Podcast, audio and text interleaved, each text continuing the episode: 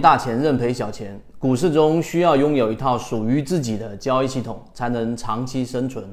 欢迎每天三分钟一起学习实战精华干货，系统进化可以查看个人简介进入圈子来进行交易。记住，它的这个级别判断有两种，第一种就是我们说的操作级别，第二就是我们的判断级别。判断级别里面它是有辅助作用的，但我们。最主要的操作级别呢，更多的是在日线级别、六十分钟级别，再小一点就三十分钟级别了，就不能再小了啊！这个是要告诉给大家的。而它取决于中枢在哪个位置，因为你如果是用一分钟去进行交易的过程当中，它一分钟生长，对吧？然后呢，一分钟，然后不断的生长过程当中，这一个扩展成为一个五分钟级别，然后五分钟它可能就消失掉了。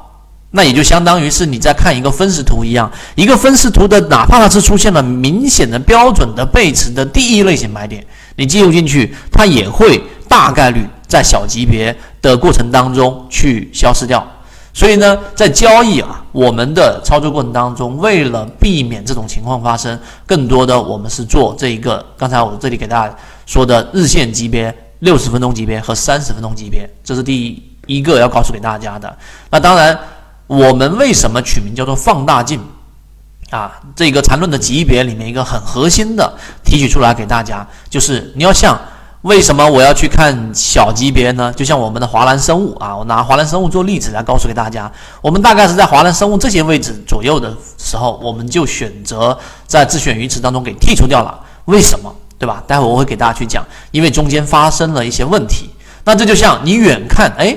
这是一个美女，对吧？但如果你再走近一点，哎，你就发现她可能不如在远处看的时候那么美丽。如果你再走近一点，你发现哇，这一个都是满脸的这一个化妆品，再用放大镜来看，呢，都都到毛细孔了，那自然美女就不是美女了。那所以级别的一个很核心的。这一个关键就是我们要从一些小的级别来看出一个标的它在上涨过程当中的正常的状态，或者说是它已经涨到一定阶段了。就像我们说益丰药房现在也是同样的道理，它已经是强弩之末了。那这个时候在小级别上啊，你可以用三十分钟或者十五分钟级别发现它出现了这样的一个量能衰竭和这一个中枢的一个背驰。啊，待会儿我给大家讲背驰，很多人都搞不清楚。那我在后面的这一个训练营里面也会讲到怎么判断背驰，很简单，不复杂。所以你要明白这个道理，你要明白我们看的这一个级别，这个没有第二答案啊。你说我看五分钟级别行不行？那你自己要看五分钟级别也行。但是我们说的是概率和共性，对吧？我们认为三十分钟、六十分钟跟日线作为操作级别，就这三个选项就已经差不多了。不需要过分去看一分钟级别，那操作明确这一个级别和次级别的关系，那我们最终的目的和第一期的择机缠论一样，肉眼识别。那今天我们讲的训练营完成之后，这几节短短的几节之后完成，你一样可以做到肉眼识别。那好，我们来看为什么华南生物这样的标的我们会把它给剔除掉的根本原因在于什么地方？记住，这里有三个顺序。第一，既然我们选择是日线级别。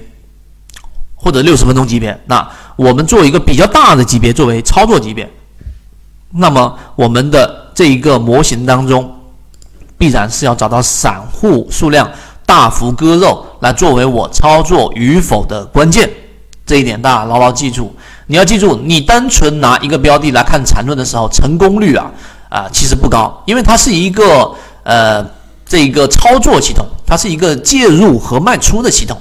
但是如果在选股角度，你没有用到我们所说的这一个散户割肉模型，那就有问题。那在华南生物当中，我为什么以这个作为一个呃这个初始呢？你会发现啊，我切换到华南生物给大家看一看，大家可以看一看华南生物，华南生物。但今天我们的自选鱼池的德赛电池出现了一个封板，后面啊，我顺便给大家看看德赛电池。我们的自选鱼池当中，德赛电池大家都应该有，对吧？那么自选鱼池。